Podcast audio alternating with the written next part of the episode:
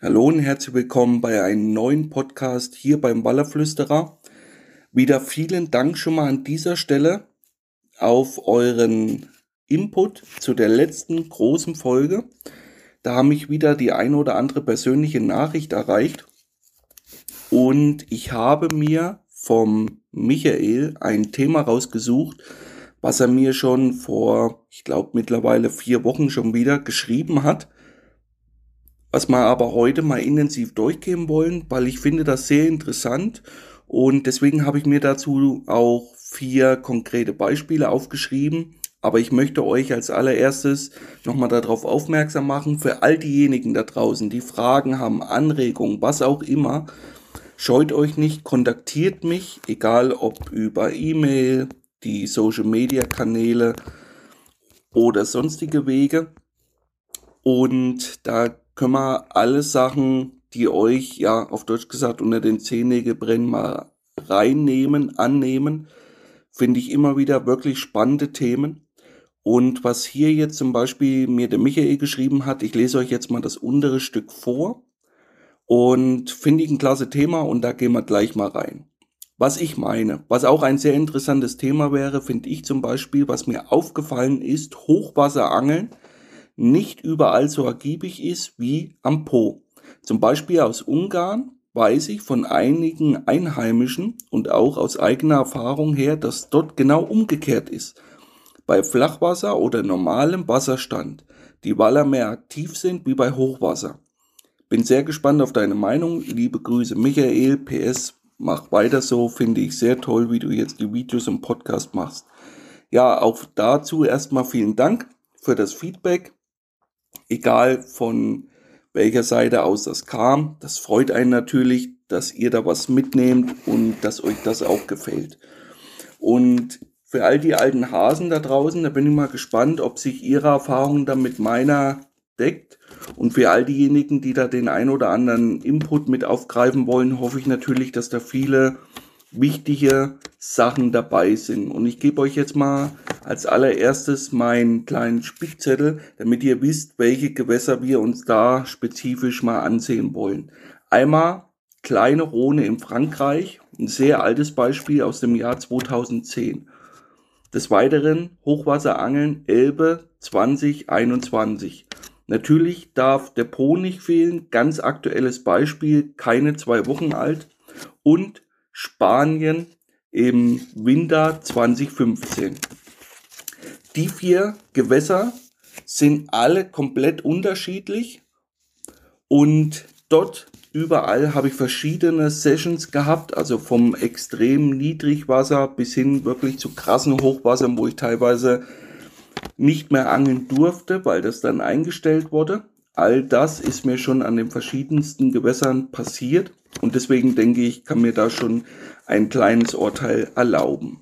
Aber fangen wir mal an mit Frankreich 2010. Ein Trip, der ja wirklich so sich in die ja, Gehirnhälften reingefressen hat. Nicht nur, weil er extrem ergiebig war, sondern weil es, ich glaube, zu der Zeit Premiere war, so eine Fischerei dort selber ja, zu erleben, weil das so die Anfangszeit war. Das erste Mal war ich an dem Fluss 2007, wie gesagt, immer bei Niedrigwasser und dann 2010 im Frühjahr Hochwasser. Krasses Hochwasser. Und da kommen wir gleich mal zu einer Sache, die mir auch am Po wieder aufgefallen ist. Erstmal ist entscheidend, wann kommt das Hochwasser. Da fallen mir extrem andere Beispiele gleich dazu ein. Und Frankreich, da wollen wir dabei aber bleiben, war eine Hochwasserphase während der Laichzeit. Hundertprozentig genau kann ich jetzt nicht sagen, ob die Fische damals fertig waren. Da denke ich mittlerweile heute eher hin oder ob sie gewartet haben bzw. abgebrochen haben. Denn das Erste, was wirklich wichtig ist, wann kommt ein Hochwasser? Auch am Po vor einigen Wochen konnte ich das wieder erleben. Die Fische waren gesammelt schon in ihren ja, Laichrevieren, wo sich mehrere Fische dann sammeln. Dann kam ein, ja, ein Wetterwechsel, der viel Regen über das ganze Land brachte, teilweise mit Sturm, sehr giebigen Regen. Viele ja, kleine Flüsse sind da extrem schnell angeschwollen und haben natürlich dieses Wasser auch in den Po geleitet, der dann auch nicht viel, aber ich glaube insgesamt zwei Meter angestiegen sind. Auch über die Höhen kommen wir später nochmal. Aber für den Po ist das jetzt noch kein, ja, ich sag mal, außergewöhnliches Phänomen, dass da mal zwei Meter Wasser kommt. Was dabei aber extrem wichtig war, war nicht diese zwei Meter kaffeebraunes Wasser, sondern dass der Fluss innerhalb von noch nicht mal 48 Stunden drei oder vier Grad abgekühlt ist durch dieses Regenwasser.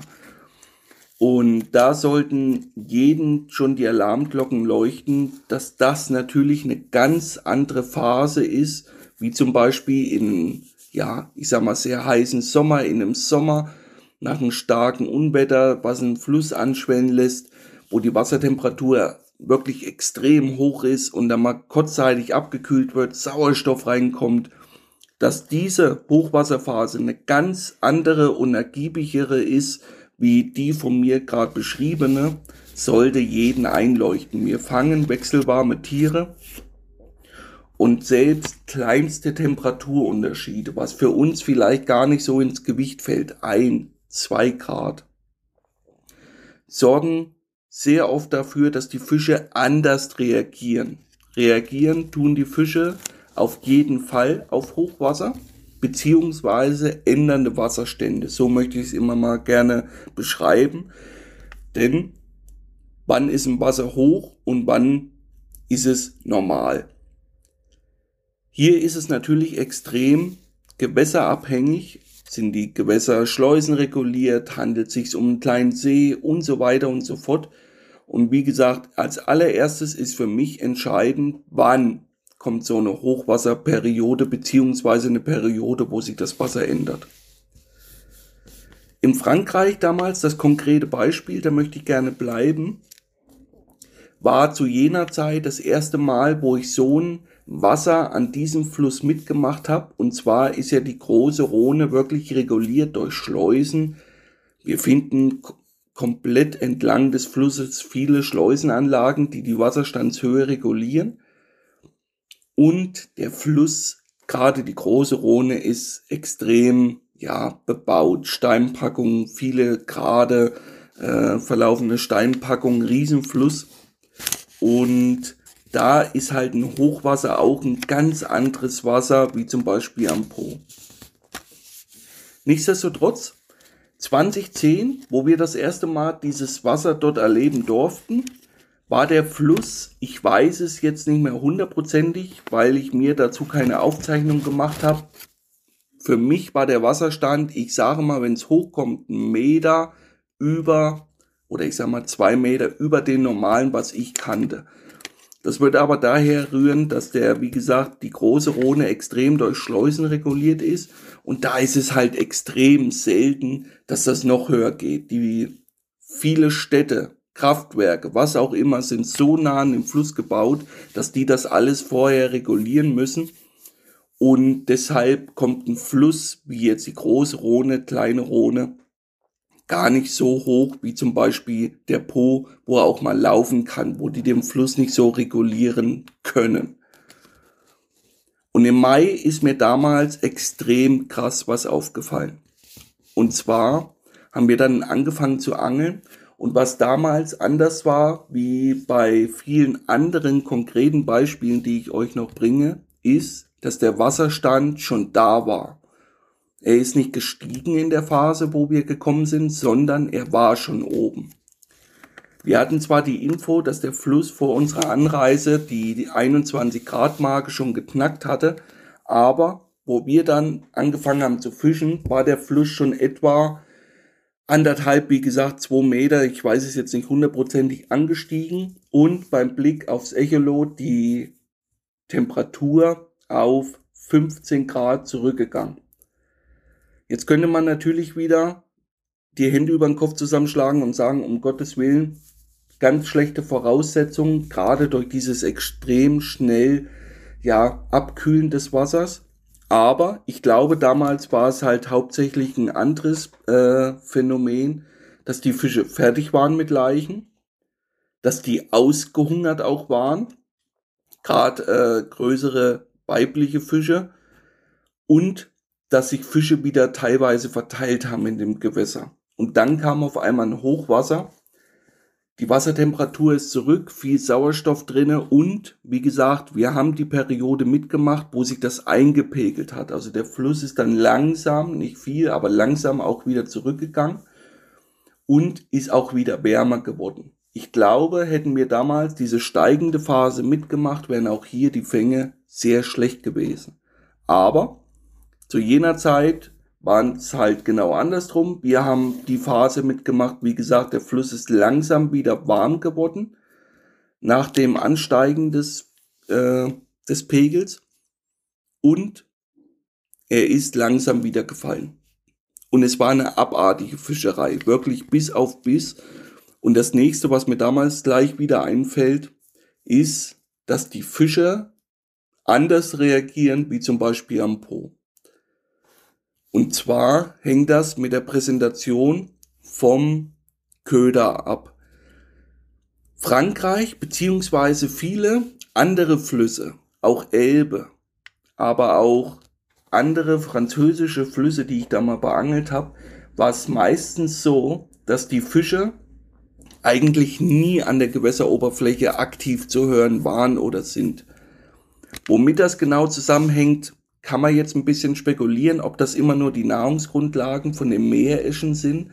Aber wenn es so sein sollte, müsste man rein theoretisch das im Umkehrschluss auch sagen können, dass ja Frankreich, gerade kleine Rhone, Rhone im Delta, auch sehr viele Meereschen hat. Aber dort ist mir aufgefallen und gerade deswegen habe ich mir dieses Beispiel rausgesucht, dass die Fische eine Etage tiefer fressen. Das ist wirklich extrem wichtig zu beachten. Tiefer heißt reine Topwater-Montagen ohne Blei, wo der Köder wirklich unmittelbar an der Oberfläche präsentiert wird, waren in diesen Gewässern immer schlecht. Und ich fische dann zwar auch dieses sogenannte Topwater Rig, also ein ganz normales äh, Vorfach mit einem ganz kleinen Blei, je nach Strömungsverhältnissen natürlich, also klein bis 50 Gramm, unmittelbar vom Köder, circa 15 bis 20 Zentimeter vor dem eigentlichen Köder.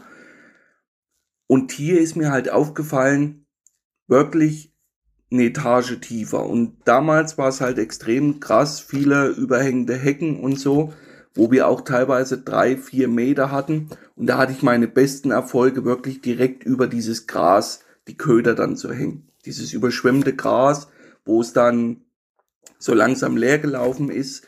Wie gesagt, am Po, gerade wenn das Wasser steigt, sehr häufig, dass die Fische hochkommen, dass man sie hört, dass man sie sieht. Aber gerade in Frankreich, aber wie gesagt auch Elbe, Spanien auch hier, kann ich mich entsinnen, ist so gewesen, dass die Fische eher eine Etage tiefer dann kommen. Und was ich dann auch sehr gerne mache, ich setze immer zwei, drei Montagen, wenn es irgendwie der Platz hergibt, mit Unterwasserposen. Gerade in der Periode, wenn der Fluss zurückgeht, war das gerade für einen besseren Fisch besser.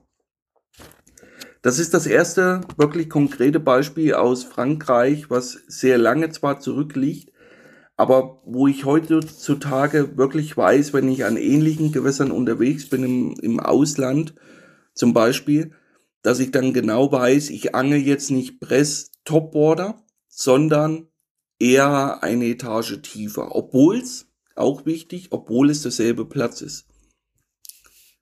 Und dann kommen wir zum letzten Jahr, auch hierzu für all diejenigen, die bewegte Bilder da bevorzugen, Zack Fishing Wales findet ihr auch auf der App das Video dazu. Und da waren wir für einen Zack Plus Dreh an der Elbe. Äh, ein Bereich, den ich kenne. Und da ist es halt so, diese Hochwasserphasen sind dort auch sehr ergiebig. Also fast immer. Aber auch hier wieder ganz wichtig, wenn ich das jetzt so pauschalisiere, immer wieder beachten, wann kommt das Wasser. Und letztes Jahr war es zum Beispiel auch Ende Mai, dass im Deutschland ja eigentlich überall diese Wetterphänomene waren, teilweise da ja stark Verwüstungen angerichtet haben und auch an der Elbe war über einen langen Zeitraum wirklich konstant viel Wasser im Fluss. Und es waren die ganzen Buhnen überschwemmt und wir haben uns damals einen Platz rausgesucht, weil ich das vorher angetestet habe mit meinem Kumpel Sören, der der Lokalmatador ist. Und da war extrem auffällig. Wir haben verschiedene Plätze befischt vor dem eigentlichen Filmdreh und hatten dann einen Bereich gefunden, der überspülte Buhnen hatte, aber auch eine etwas langgezogene Packung, die im Wasser war Gras überspült. Und ganz interessant damals fand ich das erste Phänomen nach ein Tag Blank, haben wir dann diesen Platz bezogen, haben sowohl zwei Unterwasserposen in diese überspülte Wiese gezogen und zwei Topwater-Routen, alles mit Tauwürmern, ganz, ganz einfach. Haarmontage, ja, relativ kleine Tauwurmpakete, auch ganz leichte Bleie, ich glaube 10 oder 20 Gramm, auch wieder unmittelbar vor die Tauwürmer geschaltet und dann haben wir eine Buhne gehabt, die auch wie die anderen zwar überspült waren, aber hinten drinne extrem tief war. Und wir hatten dort überhängende Bäume und viel, viel Gras im Wasser, was so in der jeweiligen Phase auf circa 2,50 Meter Wassertiefe stand. Und mit vier Routen konnte man dann drei Fische verbuchen. Da waren auch wirklich zwei tolle dabei. Und alle Bisse kamen nur auf eine Montage. Und das war die wirklich direkt in diesen, ja, überspülten Dreher, wo die Bäume, was ich gerade erklärt hatte, die Wiese abgesoffen waren. Das war die einzigste Route, die uns Bisse brachte in jener Nacht. Einige Tage später war ich dann, wie gesagt, mit einem Kameramann dort, mit Max, haben das alles für ZEC Plus eingefangen und auch dort war es so, dass das die ergiebigste Route war. Ein Phänomen, was ich ehrlich gesagt gerade im Hochwasser an anderen Gewässern nie so habe. Denn ich habe immer wieder die Erfahrung gemacht, wenn sich wirklich die Wasserstände ändern, sind wirklich viele Fische unterwegs. Das kann in vielen Revieren sogar ein Problem sein, dass wir sehr viele Aktionen bekommen, aber dadurch natürlich auch sehr häufig kleinere, mittlere Fische haben. Es ist dann meistens ein Durchangeln, gerade wenn die Wasserstandsperiode äh, so ist, dass der Fluss noch steigt und die beste Phase war dann immer wieder für mich, für große Fische, wenn die Wasserstände wieder zurückgehen. Und wirklich eins der besten Phasen immer wieder. Und das muss immer wieder auch hier nochmal ganz kurz der Hinweis, nicht immer dieses krasse Hochwasser sein, was vielleicht jetzt viele von euch vor Augen haben, wo der Fluss mehrere Meter über die Ufer getreten ist. Das meine ich noch nicht mal. Ich meine Wasserstandsschwankungen von 50 Zentimeter bis ein Meter können in vielen Flüssen dafür schon ausreichen. Und die beste Phase war für mich, gerade für größere Fische, immer wieder dann, wenn nach einer Hochwasserphase oder nach einer Phase, wo sich der Wasserstand geändert hat, die Flüsse wieder auf Null fallen. Sehr häufig waren das die besten Nächte. Weniger Aktion, auch das war immer wieder zu merken, weniger Aktion, und dann war es sehr häufig so, dass wir aber auch dann dort sehr häufig den besten Fisch in dieser Session fangen konnten. Wie gesagt, die Elbe, letztes Jahr ein ganz krasses Beispiel dafür. Ich habe dann verschiedene Montagen auch bei dem Filmdreh probiert, habe zum Schluss die Unterwasserposen auch alle weggenommen, weil die überhaupt keine Aktion gebracht haben. Auch hier war extrem auffällig, ich habe nicht eine Montage gehabt bei einem Tauwurm, wo die Würmer gefehlt haben. Aber mit den Topwater äh, Rigs konnte ich wirklich fast stündlich Bisse verbuchen. Ich bin mir nicht mehr ganz sicher, wie viel Aktion wir in der ersten Nacht hatten, aber wir hatten drei Fische auf der Hafenseite und ich glaube sieben Aktionen und da waren halt extrem viele kleine dabei. Wirklich, ja, kleine, mittlere Fische. Es war auch dieses Durchangeln. Einen richtigen Big One hatten wir bei dem Filmdreh nicht dabei, aber wir hatten wirklich viele Aktionen. Und da kommen wir gleich mal zum allgemeinen Punkt, was man beim Hochwasserangeln denke ich, immer wieder mit reinbringen muss. Viele denken, dass das Angeln dann sehr einfach ist. Die Fische sind außer Rand und Band, die fressen richtig. Ja, das ist durchaus der Fall, aber diese Phasen sind meistens auch so geprägt, dass, wie gesagt, als allererstes wichtig ist, wann erleben wir dieses Hochwasser oder dieses wechselnde Wasser. Und das zweite ist, in welcher Periode sind wir dann am Fluss? In der steigenden, wenn es oben ist oder wenn es fällt. Auch das sind wirklich verschiedene Punkte. Und dazu fällt mir ein konkretes Beispiel ein, ein Winterhochwasser in Spanien am sogenannten Zwischenstau und auch dieser ist durch Schleusen reguliert. Der kann nur eine gewisse Höhe ansteigen, je nachdem, wie weit die die Schleusentore öffnen. Und da war es damals so, wir sind im Winter dort angekommen und wollten wirklich, auf Deutsch gesagt, gezielt diese tieferen Bereiche mit großen X, XL-Ködern beangeln, die wir dort organisiert hatten tiefe Gumpen, wo wir die Vermutung hatten, dass sich im Winter die Fische dorthin zurückziehen. Und wo wir angekommen sind, war das Wasser etwa ein Meter über den normalen Pegel.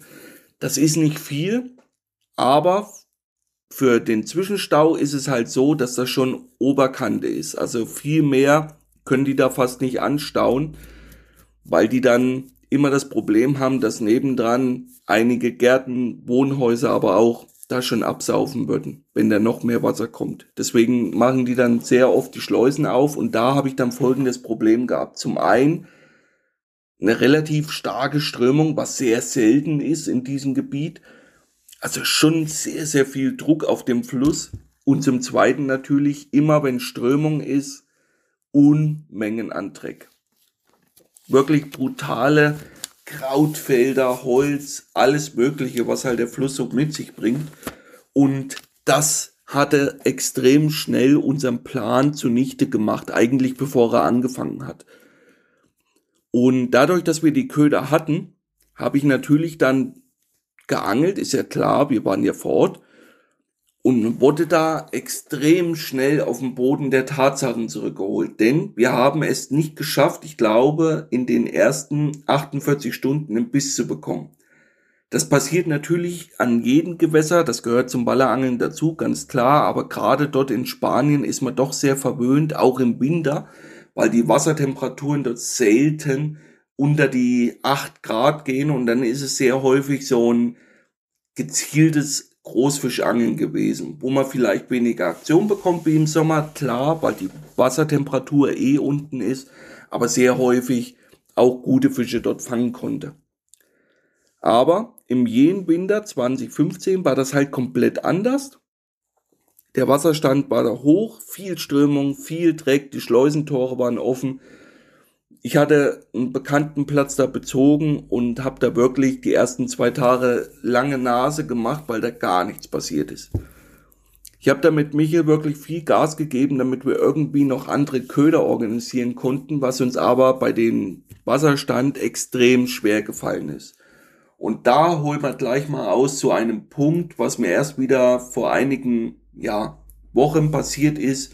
Und auch hierzu, dem Film, findet ihr entweder in der ZEC Plus App oder auf dem YouTube-Kanal bei ZEC Fishing Welt. Schaut da einfach mal rein.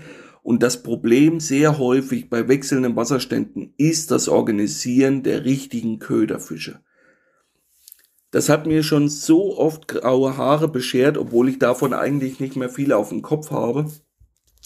Es ist ein Riesenproblem, selbst am Po, wo es teilweise relativ einfach ist, Meereschen zu fangen, sobald das Wasser eintrübt, da muss das Wasser noch nicht mal steigen. Es muss nur eintrüben, milchig, staubig werden, die ersten Dreckfahren kommen und auf einmal ist das fast auf Null. Extrem zäh in solchen Perioden Köder zu fangen. Das ist mir immer wieder aufgefallen. Wenn die Bedingungen gut waren zum Ballerangeln, ist es sehr häufig extrem schwer, Köderfische zu fangen. Ich weiß nicht, ob eure Erfahrungen da ähnlich sind, aber ich habe mich da schon immer schwer getan, Da fallen mir gefühlte 20 konkrete Beispiele ein, wo ich dann noch versucht habe, mit einer ausgeliehenen Senke in Kanälen und so weiter die Köder zu organisieren. Und in Spanien war es eben genau damals auch so. Normal ist man schon mit der Spinnrute relativ gut dabei, alles Mögliche zu fangen, ein Zander, ein Barsch, was auch immer. Wobei man da mittlerweile aufpassen muss, was man jetzt da dranhängt, weil das äh, geändert worden ist, die Gesetze. Aber nichtsdestotrotz war es halt ein Riesenproblem und es ist uns nicht gelungen, da auf Deutsch gesagt schnell mal was zu organisieren. Irgendwie hat er mein guter Freund Kalle, von dem wir auch das Brot bekommen haben, einige wirklich handlange Karauschen organisiert. Ganz kleine Köderfisch, die waren ja nicht mal die Hälfte von unseren Ködern, die wir organisiert hatten. Und die haben wir dann in dieses überspülte Schilf gebunden. Und dadurch, dass der Zwischenstau ja auch alles bebaut ist, beziehungsweise in das alte Flussbett äh, eh schon eine relativ tiefe Wassersäule haben, haben wir dort das Phänomen, wenn der Fluss etwas höher ist, dass dieses überspülte Schilf gleich sehr tief ist. Also das hat dann vier, fünf Meter teilweise gehabt und da kam die Wende. Und das war extrem auffällig für mich. Ich hatte Routen schon ähnlich präsentiert, also unmittelbar in das Schilf hineingezogen mit meinen XL-Ködern, aber kein Biss bekommen. Und dann haben wir handlange Köderfisch da drauf gemacht und es ist langsam für uns angefangen zu laufen. Das war eine extrem krasse Erfahrung, weil ich das selber nie gedacht hätte, aber es war wirklich so, wir hatten vier Montagen ausgelegt, hatten angefangen nur mit XL-Ködern zu fischen. Da kam gar nichts, wie gesagt, die ersten zwei Tage. Dann hat man den einen oder anderen kleinen Köderfisch vom Kalle bekommen. Da konnte jeder kleine, handlange Köder uns einen richtig guten Fisch dann bescheren. Und dann haben wir natürlich noch versucht, im Wochenverlauf so kleine Köder zu organisieren, was nicht leicht war, aber Kalle hat uns da helfend zur Seite gestanden. Und erst dann ist es wirklich gelungen, auf denselben Plätzen Fische zu fangen.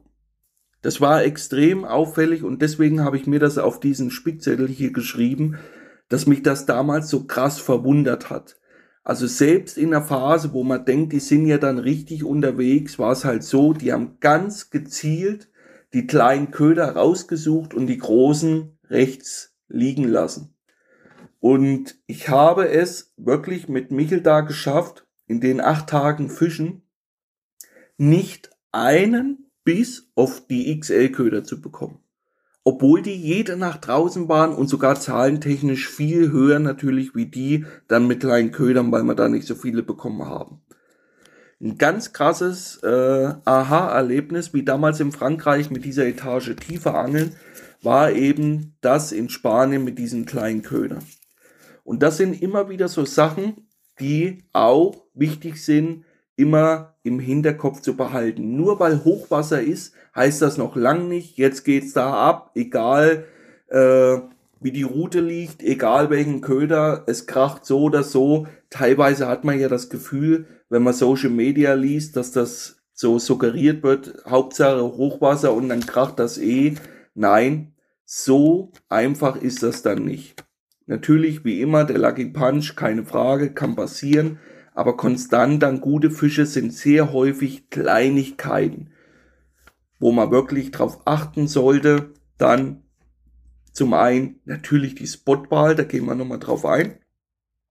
Aber dann auch Köderwahl und auch nochmal zur Elbe.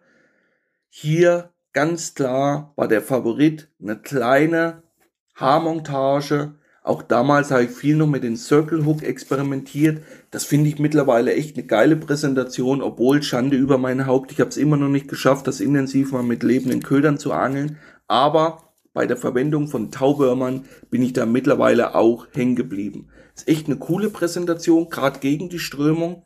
Wirklich relativ klein, Größe M, kleiner Führungshaken drunter, Mr. Wallerhook, Größe XS, und dann schön mit Würmern bestückt. Da kriegt ihr nicht viele drauf. Das sind, wenn es hochkommt, 10, 12 Würmer. Aber auch mit diesen habe ich dann in der Hochwasserphase viel besser gefangen wie mit riesen Wurmpaketen. Deshalb mein ganz wichtiger Rat an alle, die in wechselnden Wasserstandsperioden am Fluss unterwegs sind. Sucht euch die passenden Köder aus. Nicht groß ist da mehr. Nein, sehr oft ist es sogar genau umgekehrt, dass die Fische gezielt kleine Köder bevorzugen und nehmen. Und dann kommen wir zum Beispiel jetzt erst Anfang Mai. Die Fische waren bei 19 Grad Wassertemperatur in so ein, ja, es war so ein Berg- und Talfahrt zwischen himmelhoch jauchzend und zu Tode betrübt, denn es war so, dass das Frühjahr wirklich gut war. Also es kamen viele Fische und was mir aufgefallen ist, das ist gar nicht so selbstverständlich am Po, dass wirklich jedes Team Fisch gefangen hat.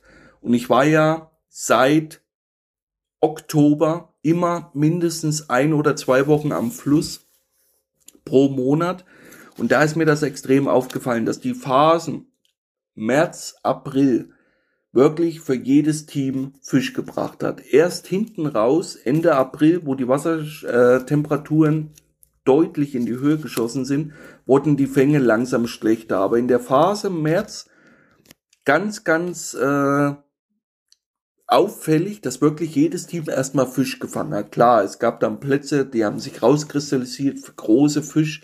Aber es gibt auch sehr viele Phasen, die ich in den vergangenen Jahren erlebt habe, wo es teilweise nur einzelne Spots waren, die Fische brachten und alle anderen null. Auch das kann passieren. Aber, wie gesagt, dieses Frühjahr war es da anders und der Fluss war extrem niedrig. Wir hatten klares Wasser, sehr, sehr niedrigen Wasserstand. Ich glaube, es waren insgesamt ein oder zwei Meter unter Null.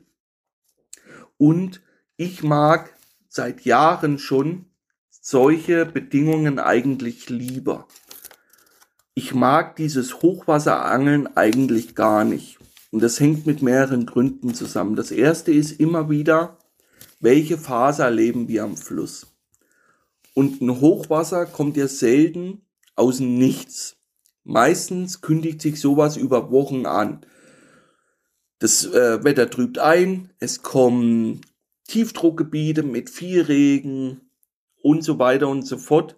Und auf einmal merkt man schon, man angelt bei Normalwasserstand, auch sowas dieses Frühjahr, man fängt jede Nacht zwei, drei Fisch. Ich hatte eigentlich konstant meine Fische gefangen. Ja, es waren jetzt nicht immer die Riesen dabei, aber es waren ganz selten Nächte dabei, wo gar nichts passiert ist. Eigentlich kamen immer zwei, drei Aktionen. Und da bin ich immer erstmal happy. Und auf einmal hat sich das Wetter geändert. Diese schöne, kräftige italienische Frühjahrssonne war weg. Ein Schlechtwetterfront ist aufgezogen, hat Regen über ganz Italien gebracht mit Wind und auf einmal ist der Fluss wieder auf Null gestiegen, also so zwei Meter hoch, aber die Fänge waren dann deutlich schlechter wie in der Phase, wo er so niedrig war.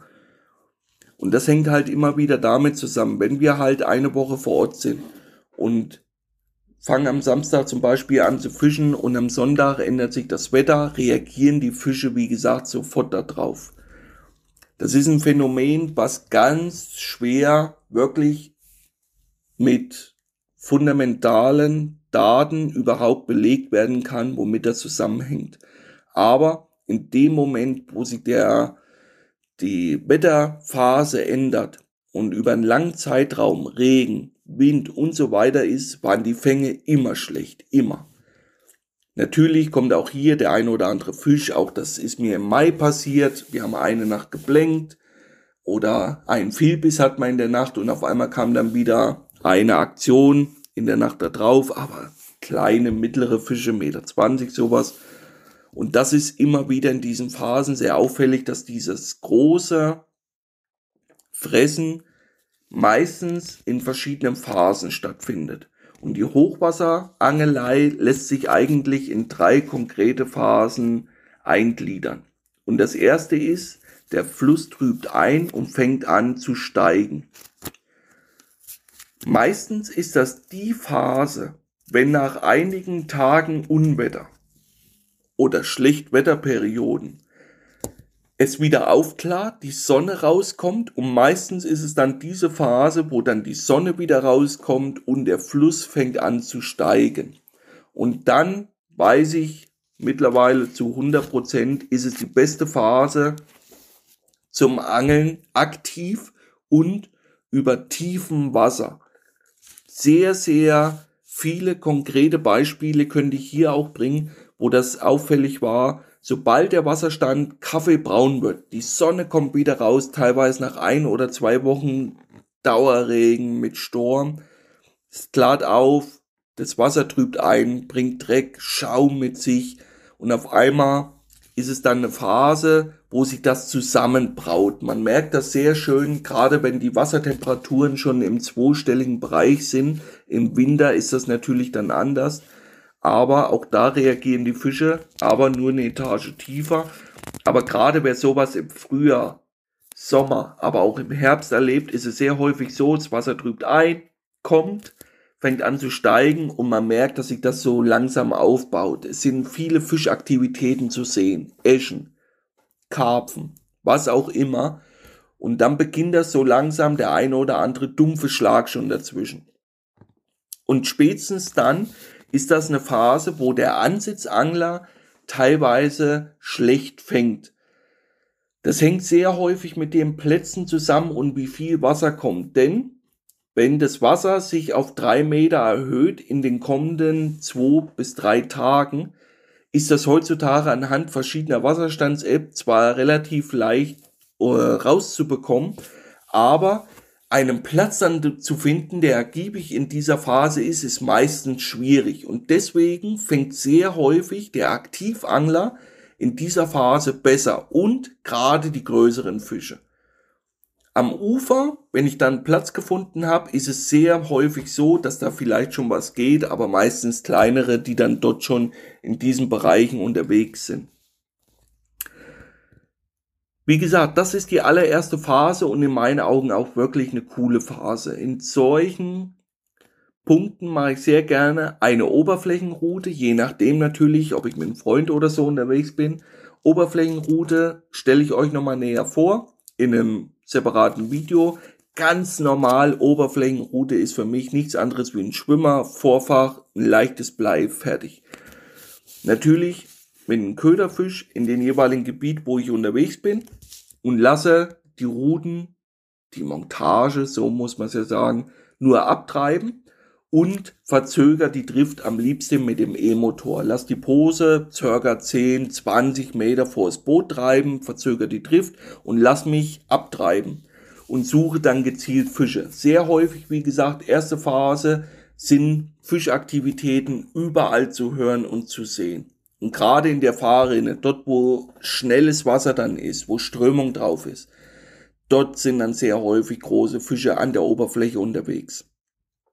Auch für den Spinnfischer ist jetzt die größte Phase gekommen, eine der effektivsten. Großes Problem hierbei ist der Dreck, der mit dem steigenden Wasser einhergeht. Ich habe viele Phasen erlebt, wo es so ist, dass ich mit der Spinnrute keinen Fisch fangen kann. Und das liegt dann daran, dass jeder Wurf halt ein Treffer ist. Mit Holz, mit Laub, was auch immer. Und deswegen fische ich sehr gerne eine Posenrute mit einem 40, 50 Gramm Blei vom Köder, dass ich den unter dem Dreck präsentieren kann. Und dann ist es sehr häufig so, ich sehe meinen Schwimmer bei Weitem nicht. Der ist dann zwischen Holz und Schaum komplett verschwunden, aber ich treibe halt zwar etwas verzögert wie die eigentliche Hauptströmung, aber ich treibe konstant mit dem Dreck ab und dann kann ich da drunter angeln. Und schon mehr wie einen großen Fisch habe ich dann gefangen, wo auf einmal der Dreck wirklich auseinander geflogen ist, ein riesen dumpfer Schlag noch dazwischen und auf einmal ging meine Route nur krumm. Ja, das ist mir sehr häufig passiert. Dann kommt die zweite Phase vom Hochwasserangeln und das ist die konkrete Phase, wenn Wasserstände über eine gewisse Höhe gehen und alte Gräben, Bereiche, die bei Normalwasserstand nicht interessant sind, auf einmal mit Wasser geflutet werden. Das können Wiesen sein, Lehmabbruchkanten, alte Flussverläufe, die dann erst bei einer gewissen Höhe Verbindung haben. dann ist der Ansitzangler in solchen Phasen klar im Vorteil. Topwater-Montagen, dieses Angeln ist für die meisten das Hochwasserangeln, was viele da im Kopf haben. So einen alten Graben zumachen, zwei Routen auf die andere Seite, zwei Routen auf meine Seite. Natürlich immer je nach Gegebenheit, ob das möglich ist von der Schifffahrt etc., ganz klar. Und dann kommt die dritte Phase, die sehr gut immer war, auch am Hof sehr große Fische. Aber hier ist es sehr häufig, ja, so ein Ritt auf der Rasierklinge. Bei der ersten Phase mache ich das nur, wenn ich diese Aktivitäten an der Oberfläche sehe oder höre. Dann weiß ich, Fische sind aktiv. Und auch hier ganz wichtig nochmal der Hinweis, das passiert sehr häufig tagsüber, nicht nachts.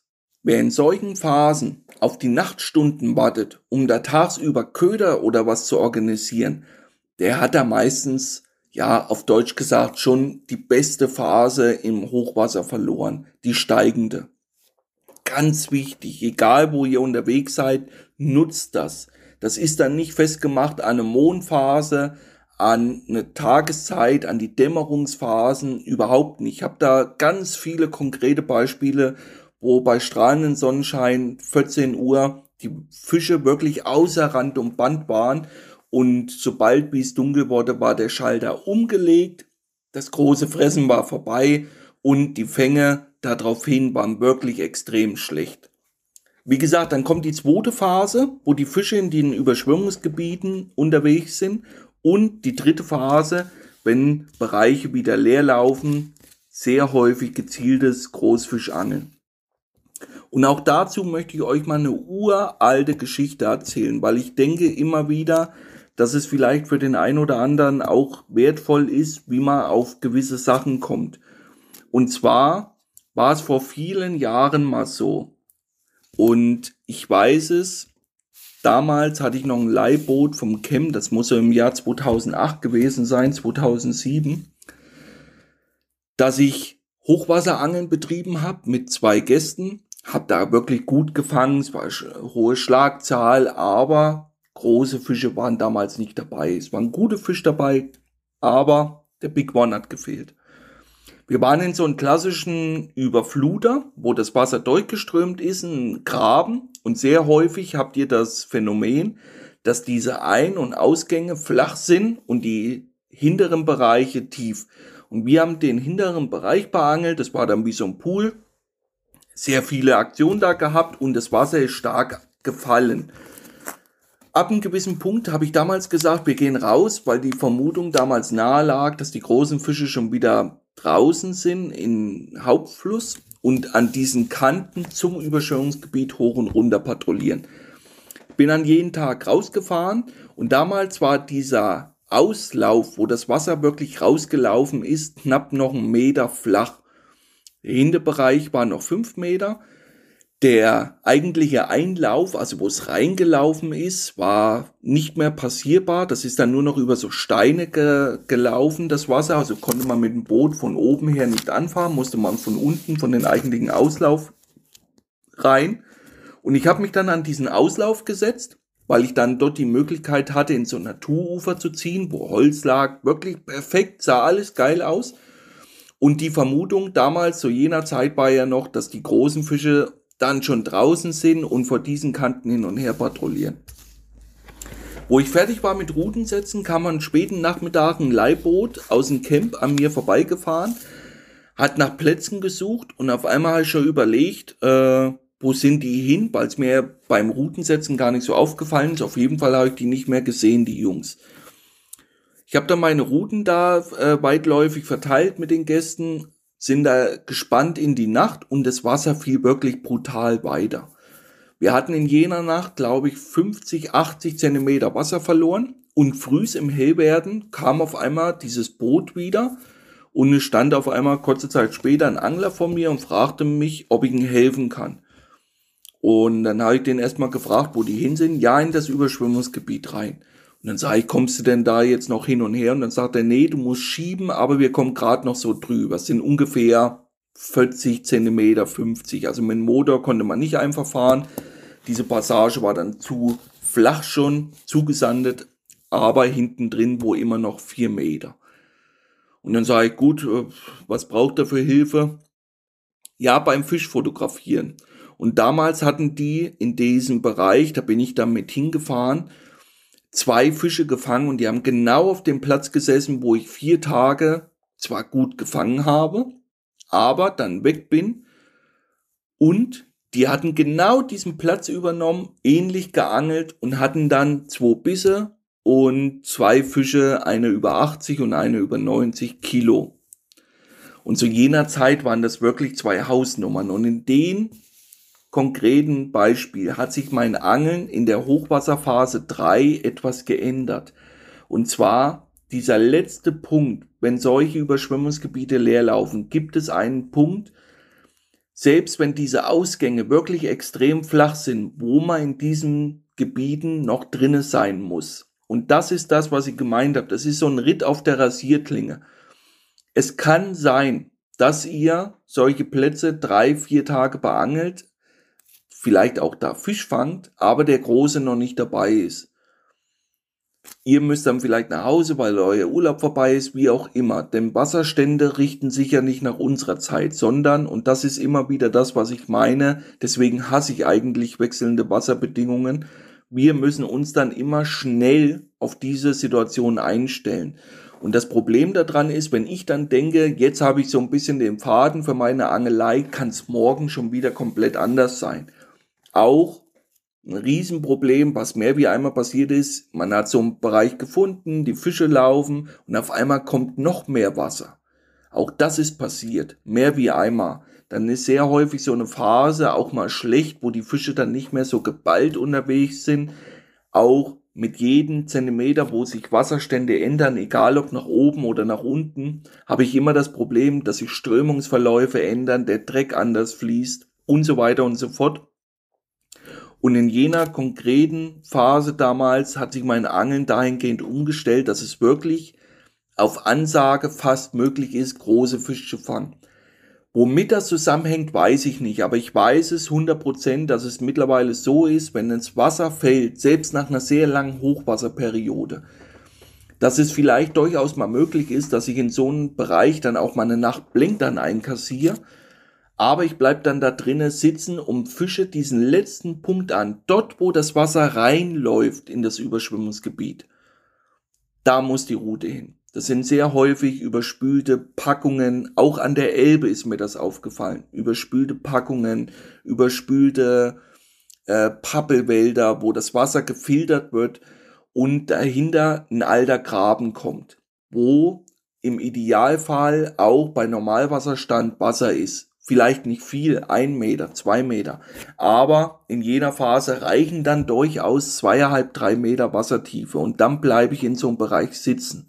Und sehr häufig bekomme ich dann zwar wenig Bisse, teilweise, wie gesagt, muss ich mein Boot dann am Folgemorgen aus diesem Überschwemmungsgebiet rausschieben. Diese Übergänge zum Hauptfluss sind dann so flach, aber ich bleibe dann wirklich mittlerweile da drin sitzen. Und das konkrete Beispiel hat mich halt damals auf diesen ja, Versuch gebracht. Ich habe damals, wie gesagt, noch gedacht, dass es sinnvoll ist, schon im Fluss zu angeln, aber die zwei Jungs, bewusst, unbewusst, die haben das wahrscheinlich nicht gewusst zu jener Zeit äh, und haben das unbewusst gemacht, aber so entstehen ja auch viele Erfahrungswerte etc. einfach mal Sachen zu probieren, die eben für uns noch nicht in Stein gemeißelt sind. Heutzutage ist ja die Wallerfischerei relativ weit fortgeschritten, aber zu jener Zeit gab es das in der Form auch noch nicht. Auch hierzu vielleicht nochmal ein Beispiel von 2006.